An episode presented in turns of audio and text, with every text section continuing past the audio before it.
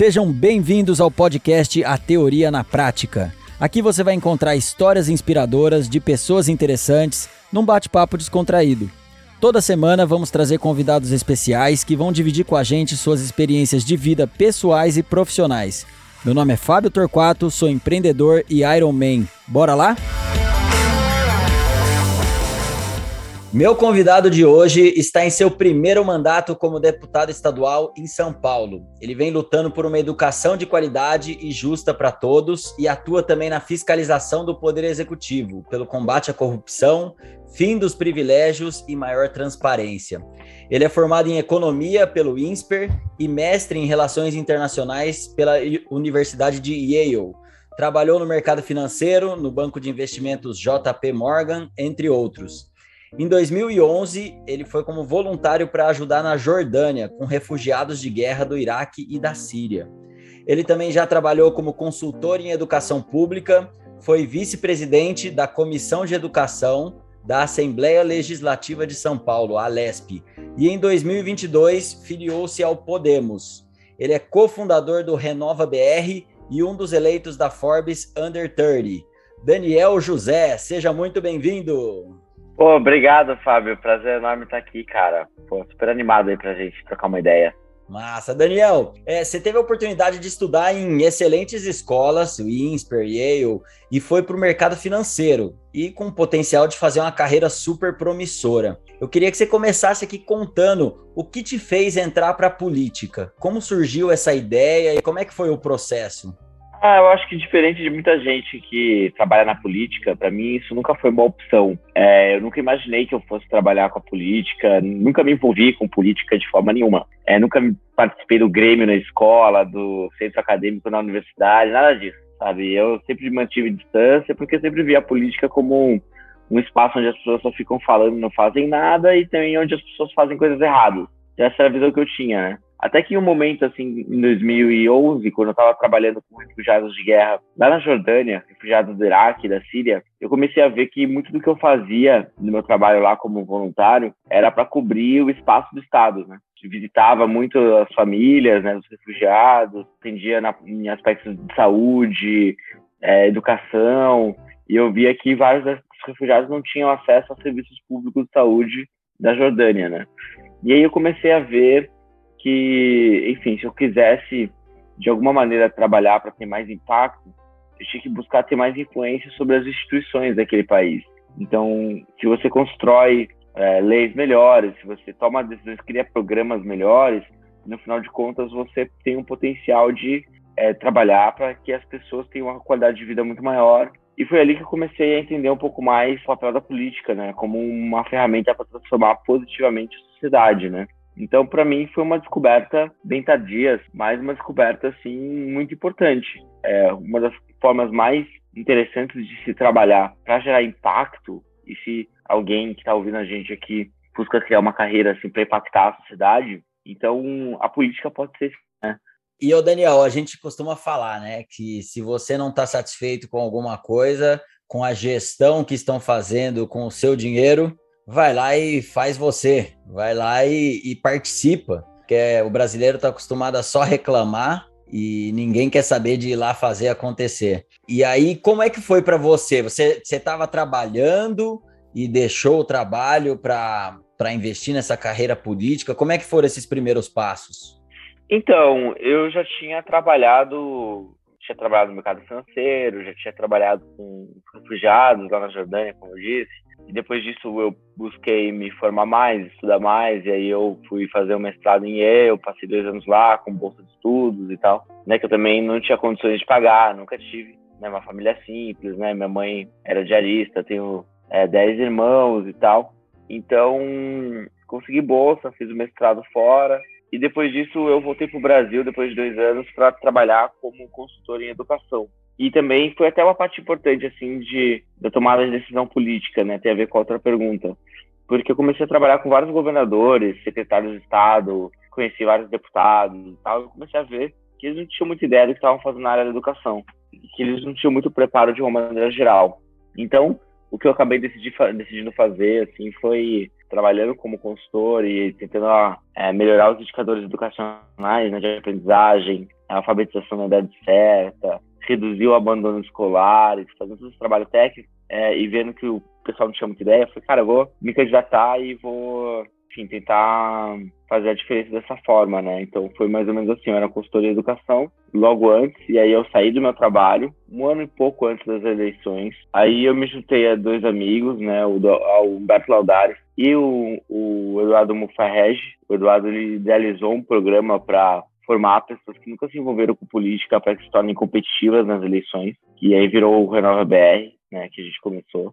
E logo depois é, comecei a me preparar para, enfim, de uma forma mais individual, para me preparar para uma campanha mesmo, né? E aí, 2018 inteiro eu me dediquei para isso até chegar às eleições. Legal. E, pô, na primeira eleição que você concorreu, você teve 183 mil votos e foi eleito o sexto deputado estadual mais votado do estado de São Paulo. Na época estava no Partido Novo. Como é que você conseguiu isso, essa votação tão expressiva numa primeira eleição? Olha, não tinha ideia que seria assim, sabe, Fábio? Poxa, eu até no dia da, das eleições, assim, quando começou a apuração de votos, eu achava que se eu tivesse feito um. Se a gente conseguisse muito, a gente conseguiria 40 mil votos. Então, porque a gente sabe, assim, né, a política é um ambiente muito difícil, né? As eleições, mais ainda, porque é muito. É um ambiente competitivo péssimo, né?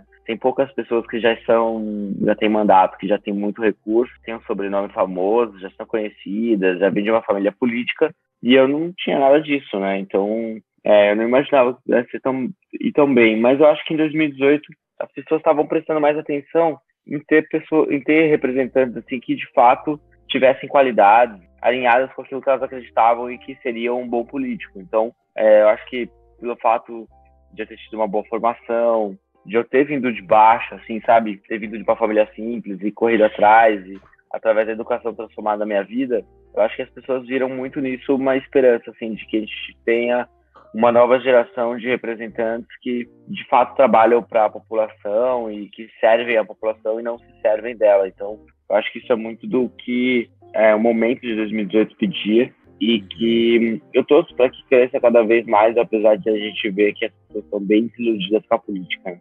Com relação a, ao que você encontrou a partir do momento que você se tornou um político. É muito diferente a teoria ou como você achava que funcionava antes de ser eleito e depois o que você encontrou, a realidade, a prática? Antes de entrar, não criei muitas expectativas, tá? Porque como acho que só acumula experiência política de verdade, no final de contas, quem se envolve muito diretamente com política, seja o próprio político ou a sua assessoria muito próxima, então, é um tipo de conhecimento, de experiência muito raro de se ter. E eu não tinha tido antes, né, de, de ter sido eleito. Então, eu não tinha tido essa exposição a esse mundo político de uma forma tão grande assim. Agora, me trouxe vários aprendizados, assim. De fato, o nível dos nossos representantes políticos é, não é tão alto, tá? Eu tô vendo, assim, todos os dias como o Brasil não dá certo. Eu vejo, eu vejo por quê, sabe? Eu vejo sabe, são grupos de pressão que conseguem extrair do Estado algo que eles querem e a população de uma forma geral que, que, é que carrega tudo o país nas costas, né, que trabalha e tudo mais, e que não consegue se organizar num grupo específico de pressão, não, sabe, acaba pagando a conta de todo mundo. É, eu comecei a ter alguns aprendizados que eu acho que são interessantes, porque a Assembleia, para mim, parece tipo uma montanha-russa. Não porque tem altos e baixos, assim, mas é como se tá no parque de diversões, sabe? Você fica quatro horas na fila e aí você vai lá, entra no brinquedo e demora dois minutos, sabe? Tipo isso.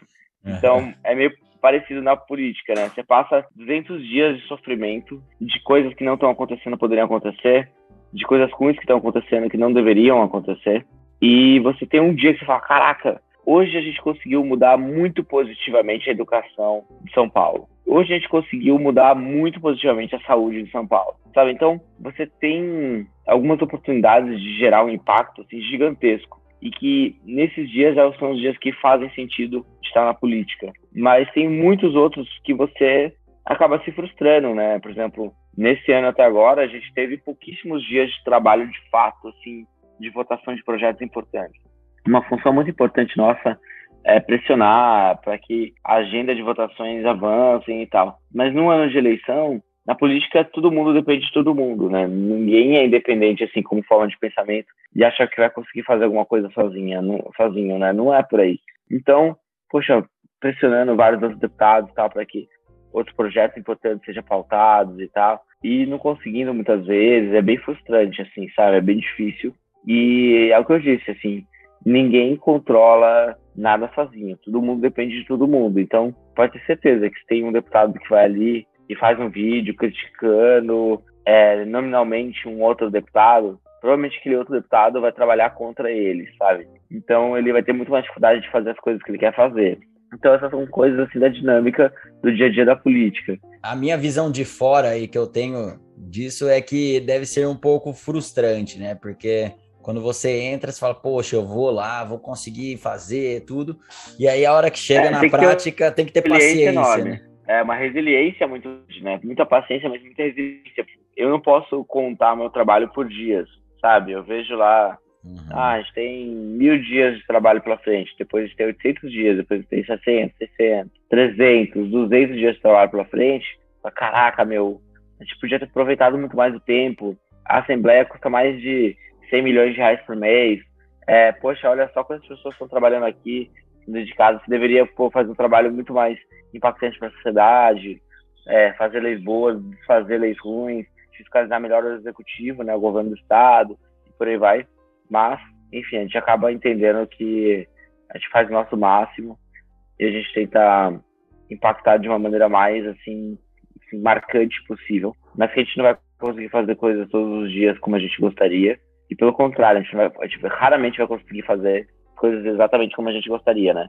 Essa é uma oportunidade rara na política. E conforme a gente for crescendo e for se desenvolvendo, e crescendo politicamente, inclusive, a gente vai conseguindo fazer mais coisas, tendo mais capacidade de pautar o que vai acontecer e o que não vai. Isso é uma caminhada longa, né? E Daniel, você foi um dos fundadores do Renova BR. Eu queria que você falasse um pouquinho mais da entidade, como funciona o Renova BR.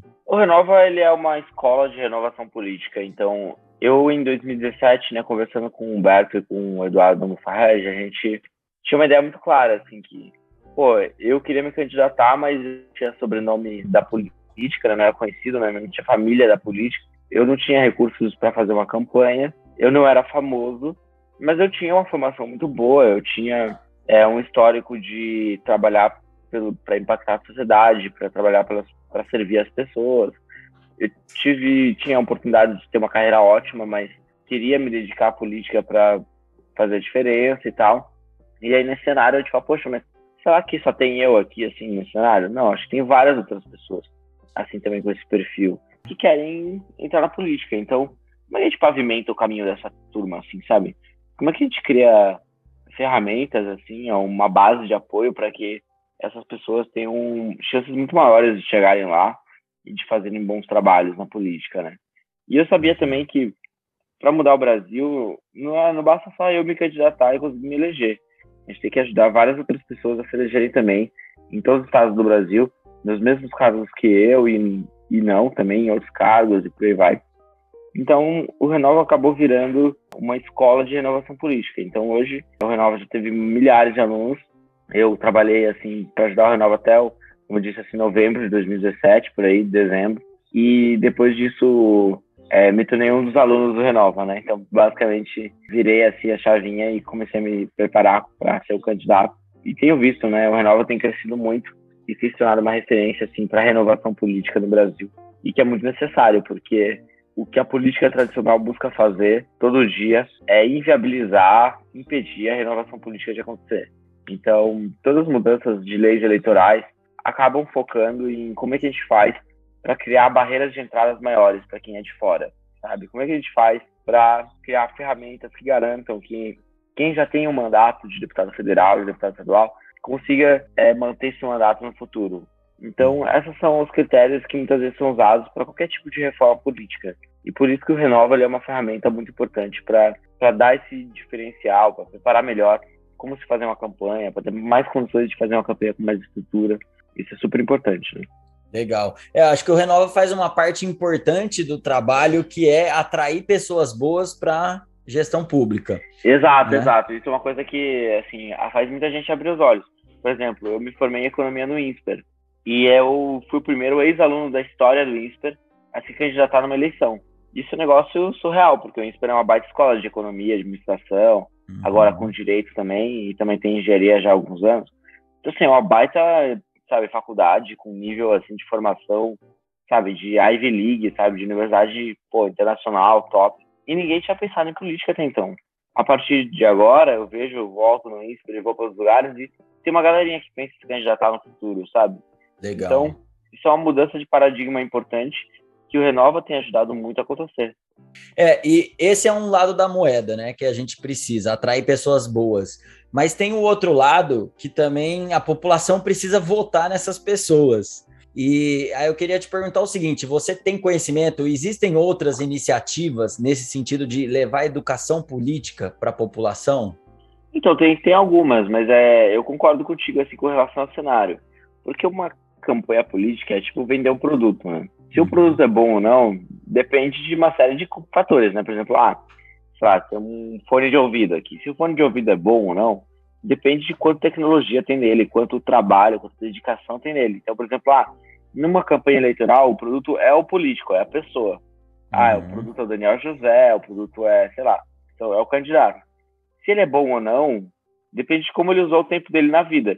Ele estudou, ele trabalhou, ele se dedicou, ele serviu as pessoas ou não ou ele ficou jogando videogame a vida toda, sabe? Tipo, aí uhum. ou assistindo Netflix e tal. Então, assim, é importante assistir Netflix e descansar um pouco, mas se a pessoa faz isso a vida inteira, só isso, entendeu?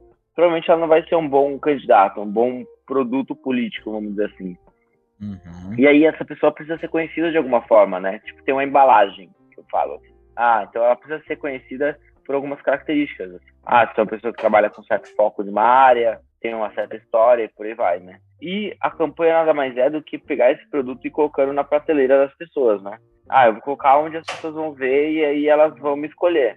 Então, só que acontece é o seguinte, é como a política tradicional tem muitos recursos, o que que acontece? Eles vão derrubar containers e containers de produtos ruins nesse supermercado eleitoral, né? Vamos dizer assim, né? Hum. E aí vai até cair as prateleiras, vai assim, vai ser o caos, porque vai ser um monte de gente derrubando containers, assim, despejando produto ruim, com embalagem feia. Só que, como é que as pessoas lidam quando elas vão no supermercado? Mas aí ela vai, ela fica lá, ela pega dois produtos, assim, aí um é um feijão de uma marca, outro é de outro. Ela vê o prazo de validade, vê o prazo de validade de outro. Aí ela vê o preço de um, do outro, compara, analisa, tal, aí escolhe um. Fala, pelo amor de Deus, pega um só deles e vambora, sabe?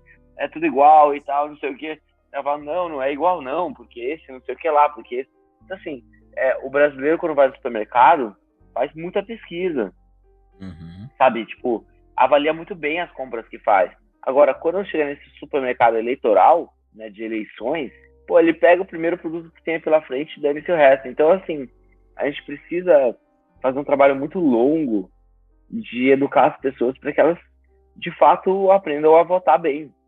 E isso tem uma série de, de por exemplo, a minha mãe para analisar dois, sabe, produtos diferentes, ela tem que entender algumas coisas, sabe? Ela tem que entender, ah, porque, sei lá, um feijão, o cozimento é muito bom, no outro não tanto, sabe? Então a qualidade do segundo feijão é pior, o prazo de validade tal, tal, tal, tem que olhar, tem que saber onde está, tem que olhar as informações nutricionais. Eu tenho que saber o que, que é tais elementos químicos e tal, que um tem, outro não, se faz mal, se não faz. Então, assim, você tem que ter uma série de conhecimentos para conseguir analisar. E na política não é diferente. É, então, para você olhar os candidatos, que, enfim, para os diversos casos, entender quem pode ser melhor, quem pode ser pior, você precisa entender de diagnóstico de país, quais são os maiores problemas do país. Você precisa ter uma noção básica de quais soluções são viáveis e quais não são viáveis, para não eleger um deputado que defende soluções é, que não são implementáveis. É, você precisa entender muito sobre o ser humano para saber se aquela pessoa ali tem valores éticos, morais, assim, sólidos ou não.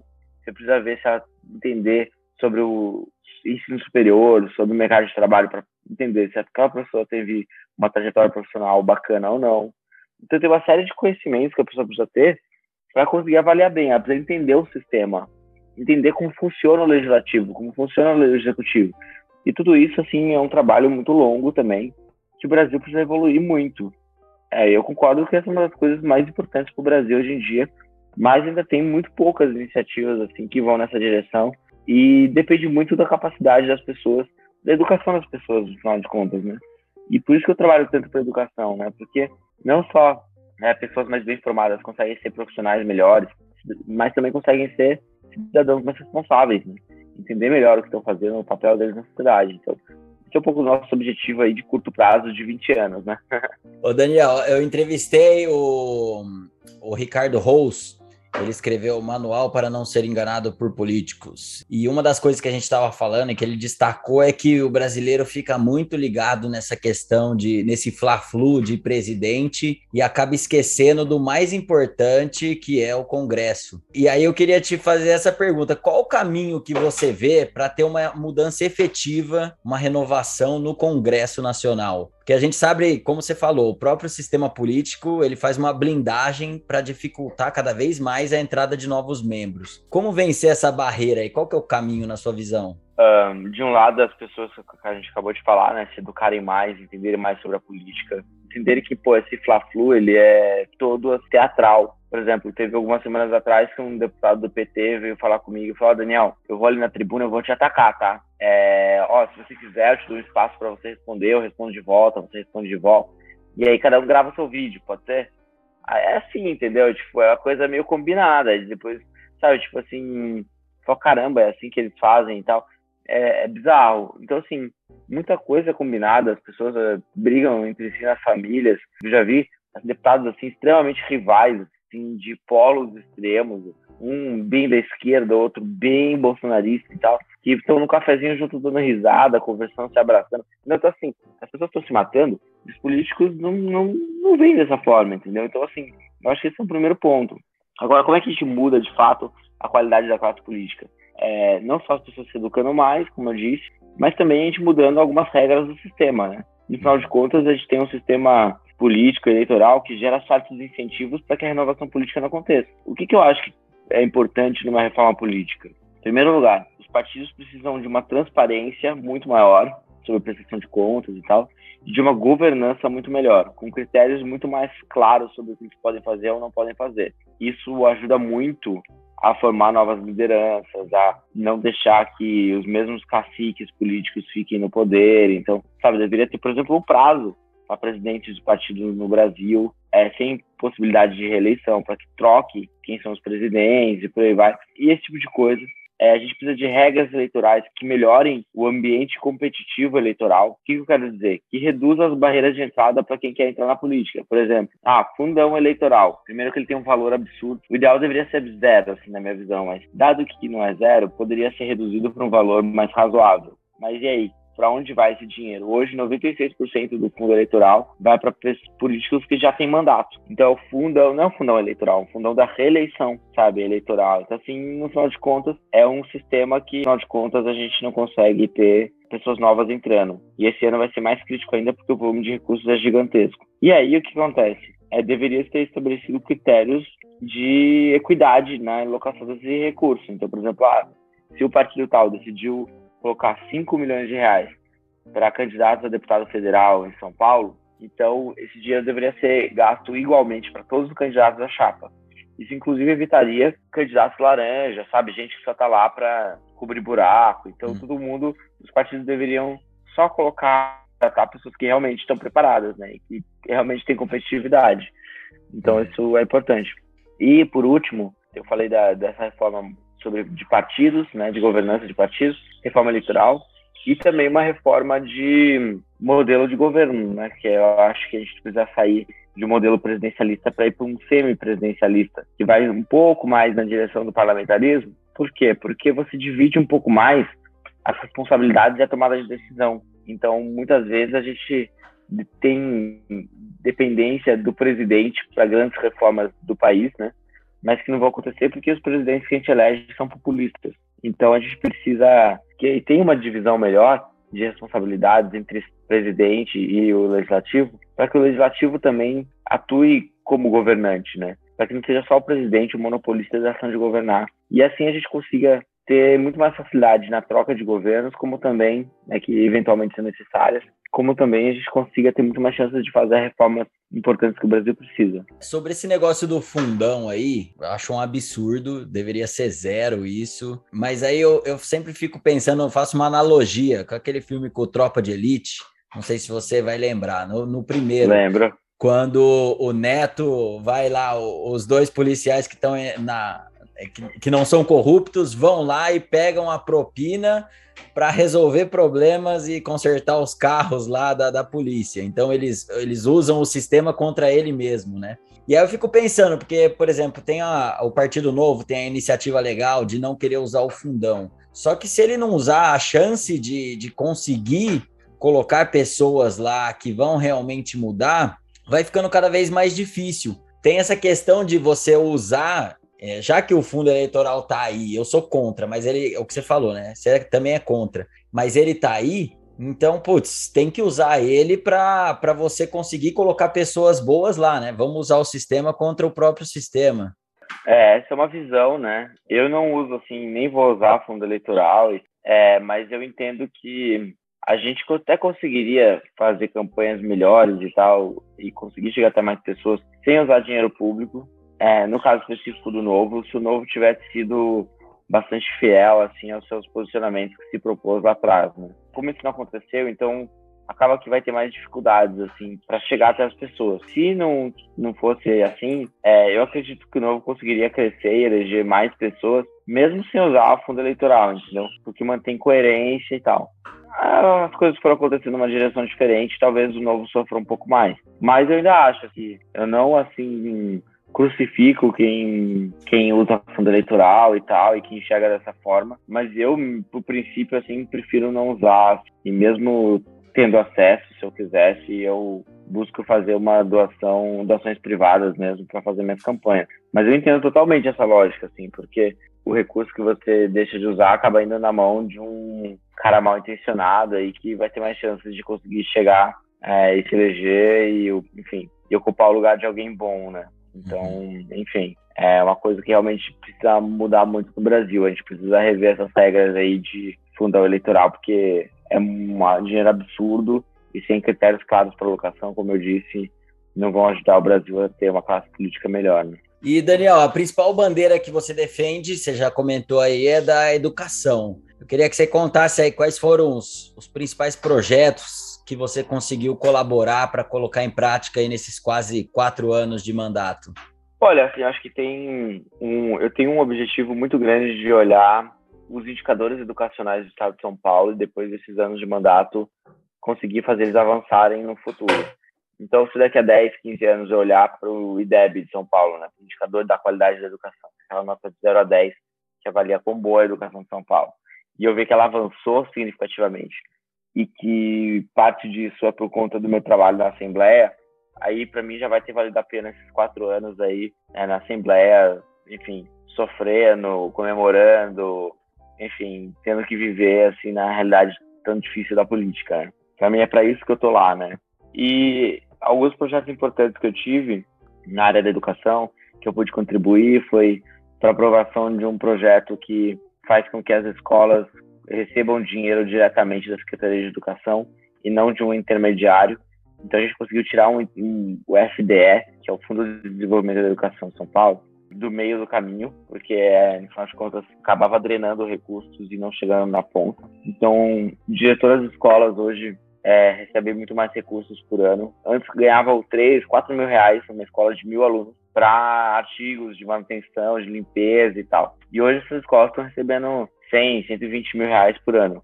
Então, os diretores, pela primeira vez, estão conseguindo gerir os recursos ali da escola e fazer a escola melhorar e por aí vai. Então, isso foi uma vitória muito grande.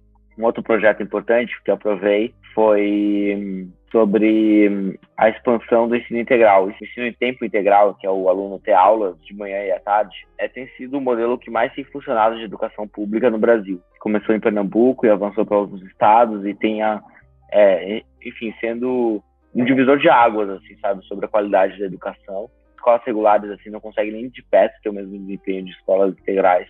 E aí o projeto é, mapeava e determinava uma, um plano de expansão contínuo para que as escolas integrais virem uma política de Estado e não uma política de governo. priorizando alunos vulneráveis e por aí vai. Um outro projeto assim, muito importante que a Secretaria de Educação se dedicou e que eu pude contribuir de forma técnica desde a elaboração do projeto foi para a nova carreira dos professores do Estado de São Paulo, que é uma carreira muito mais alinhada com o que existe de melhor assim de educação no mundo. O projeto né, foi inspirado em, em desenho da carreira de vários países diferentes, do Chile, de Singapura, de países que estão super bem na educação. E ele corrige distorções e problemas da, carreira antiga e também deixa a migração da carreira antiga para nova como algo voluntário. Então, tem uma série de características interessantes, mas eu acho que é o projeto sozinho que vai contribuir da forma mais impactante para a evolução da, da educação na rede estadual. Assim, é o projeto mais importante da história da educação da rede estadual de São Paulo. E por último, um projeto que eu tenho trabalhado muito e que está avançando e está quase virando lei, já é o ICMS educacional, que basicamente cria uma, uma competição entre todos os prefeitos do estado de São Paulo, entre todas as cidades do estado de São Paulo. Esses, to, todos esses prefeitos vão disputar 10 bilhões de reais todos os anos para ver quem melhora mais a aprendizagem de português e matemática, a alfabetização na idade certa, quem consegue fazer com, seu, com que seus alunos abandonem menos escola, esse tipo de coisa que, poxa, é super importante. E esse é um projeto que já existe em outros estados, começou no Ceará, foi implementado em outros estados também. Já tem várias pesquisas que mostram que ele, de fato, melhora a educação no estado. Então, um projeto como esse, nessa escala, com essa relevância, conseguindo aprovar no primeiro mandato, para mim é uma vitória, sabe, gigantesca e que já valeu apenas quatro anos de assembleia, muito sofrimento lá, mas é, é um projeto que eu tenho certeza que daqui a 10, 15 anos a gente vai olhar os indicadores de aprendizagem de São Paulo evoluírem e por conta desse projeto. Então, para mim, já vai ter valido a pena ter me candidatado e passado quatro anos na Assembleia. Muito bom, que legal. Parabéns, Daniel. E quais são os seus próximos Obrigado. passos aí? Você vai concorrer à eleição esse ano? Como é que vai ser? Então, eu vou, vou me candidatar. Eu acho que dá para. Ainda tenho fôlego e resiliência, né, para conseguir tentar impactar o máximo possível a política e eu quero tentar fazer cada vez mais escala. Eu já fiz coisas bem legais a nível estadual e agora eu tô mirando a nível federal, né? Então eu vou me candidatar para deputado federal, né? Sou pré-candidato. Uhum. Tô bem animado, me preparando é, no, tempo que nas horas vagas, né? Fora da Assembleia e tentando fazer, preparar assim, um trabalho bacana para a campanha. Apesar de que eu vejo do lado das pessoas uma desilusão muito grande com a política. Mas eu tenho esperança que elas vejam que, por mais que exista essa desilusão, elas enxerguem pessoas como eu e outras pessoas que estão trabalhando, é, que estão tentando fazer realmente muito diferente daquilo que os outros fazem e trabalhando com propósito, assim, com técnica e que possam chegar em Brasília na Câmara dos Deputados e fazer um ótimo trabalho. Então, eu olho para a sociedade, eu vejo que as pessoas estão desanimadas, mas eu também tenho esperança que elas vão olhar para a gente e ver que a gente está tentando mudar as coisas e fazendo um bom trabalho. Então, é, isso é muito do objetivo que, eu tenho, estar sempre crescendo e conseguir fazer mais. E eu acho que o próximo passo importante e razoável é tentar ir para Brasília mesmo. E Daniel, para a gente finalizar, que mensagem que você deixaria para essas pessoas que estão, que, que é a grande maioria da nossa população, que está cansada dessa má gestão dos políticos tradicionais? É, a gente está num país hoje extremamente polarizado, né? famílias estão divididas, as pessoas têm opiniões completamente diferentes e não estão dispostas a dialogar e ouvir o outro, entender o que o outro pensa e por que o outro pensa dessa forma.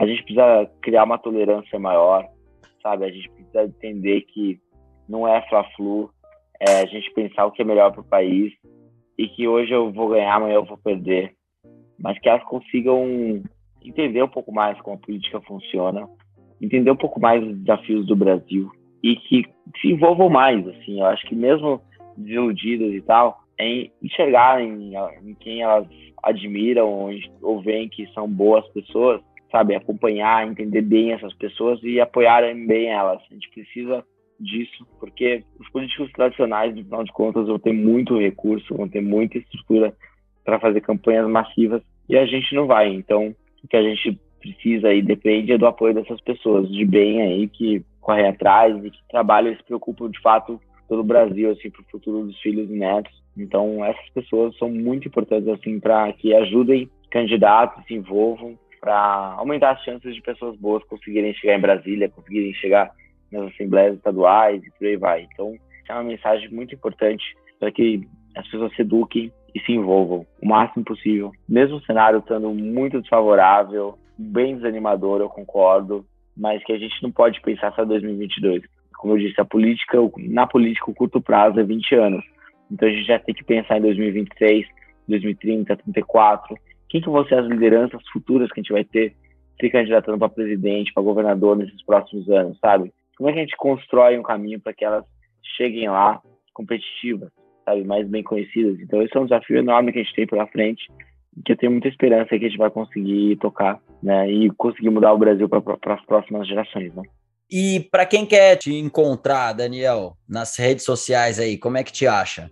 Pô, meu pro Instagram, Facebook, Twitter, TikTok, tudo é sempre Daniel José BR. É arroba Daniel José BR, é facinho achar. Ou digitar lá Daniel José vai ser uma, se não for a primeira, a segunda ou terceira opção, então é facinho de achar. É, acompanhe nosso trabalho lá, cobrem da gente também, mandem sugestões, que é importante também. Eu, vários projetos que eu já apresentei, coisas que eu já fiz, é, atividades de fiscalização vieram de denúncias, vieram de sugestões de pessoas que me seguem. Então, isso é super importante, contribui assim para a gente fazer um trabalho cada vez melhor. Então, enfim, sigam a gente lá e se envolvam mais. Eu faço muito conteúdo também educativo, né, para as pessoas entenderem mais a política, para as pessoas entenderem mais a educação no Brasil e o que precisa melhorar e como melhorar. Então, enfim, para quem se interessa sobre economia, sobre educação também é super interessante acompanhar a gente. Beleza? Boa. Daniel, você é um baita exemplo aí, um, um, uma ponta de esperança que a gente tem. Sua história aí na política, embora não seja tão longa, mas tem alguns indicadores muito legais. O primeiro de você é, tentar uma eleição pela primeira vez e conseguir um voto, uma votação expressiva e conseguir se eleger sem usar dinheiro público, sem usar o fundo eleitoral. Então, isso é uma, é uma esperança de que sim, é possível fazer os projetos que você que você tem trabalhado nesses quatro anos que você mencionou aí também muito legal. Então é, isso nos dá uma esperança de que é possível. A gente só precisa acreditar mais e se envolver mais nesse processo. Então eu queria agradecer você pela participação aqui, pelo bate-papo com a gente, ter compartilhado essas experiências e dizer também que eu estou à disposição no que eu puder ajudar. Obrigadão, Daniel. Pô, valeu, obrigado, Fábio. Espero que o pessoal tenha gostado aqui da nossa conversa. E é isso, cara. A gente precisa mudar o Brasil e o caminho para mudar o Brasil passa pela educação e passa pela política necessariamente. Então, é, tamo junto e valeu. Obrigadão. E para você que está até agora com a gente, espero que tenham gostado. Mande para os amigos e siga nosso perfil no Instagram, arroba a Teoria na Prática Oficial e no YouTube. Lá vocês vão acompanhar os bastidores e insights das entrevistas, além de sugerir convidados e temas. Até a próxima, valeu!